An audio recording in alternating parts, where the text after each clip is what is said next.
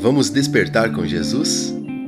Hoje, domingo, dia 3 de setembro, é o nosso terceiro dia da semana de jejum e oração.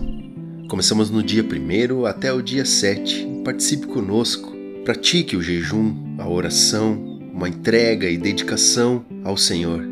E o texto devocional de hoje foi escrito pela Maria Alice. Jesus e o jejum ministerial. Evangelho de Mateus, capítulo 1, verso 4, que diz assim: Jesus respondeu: Está escrito: Nem só de pão viverá o homem, mas de toda a palavra que procede da boca de Deus. Guiado pelo Espírito Santo, Jesus foi conduzido ao deserto, onde jejuou durante 40 dias e 40 noites. Nesse período, enfrentou as tentações de Satanás e emergiu vitorioso, marcando o início do seu ministério terreno. Esse versículo que lemos do Evangelho de Mateus nos revela que as palavras que emanam da boca de Deus em relação a nós são de profunda importância para a nossa vida, tanto presente quanto eterna. Jesus vivenciou toda sorte de humilhação e constrangimento, e ao lermos a Bíblia, muitas dessas situações nos pareceriam quase insuportáveis.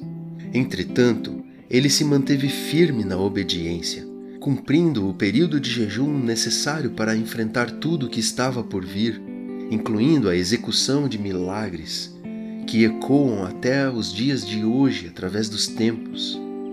No exemplo de Cristo, somos lembrados do poder do jejum. Jesus superou todos os obstáculos, demonstrando sua determinação, amor e autoridade. O ato de jejuar nos posiciona com autoridade diante de situações nas quais, em um estado de não jejum, normalmente não teríamos controle. O jejum não somente fortalece nossa conexão com Deus, mas também amplifica nossa capacidade de exercer uma influência positiva sobre o desenrolar dos acontecimentos. Algo que muitas vezes não alcançamos apenas por meio da oração. Alegre-se nesse período, cante louvores, Adore ao Senhor com palavras de amor. Leia a Bíblia em alta voz. Depois venha compartilhar as vitórias e milagres recebidos conosco, para que a fé de todos seja fortalecida.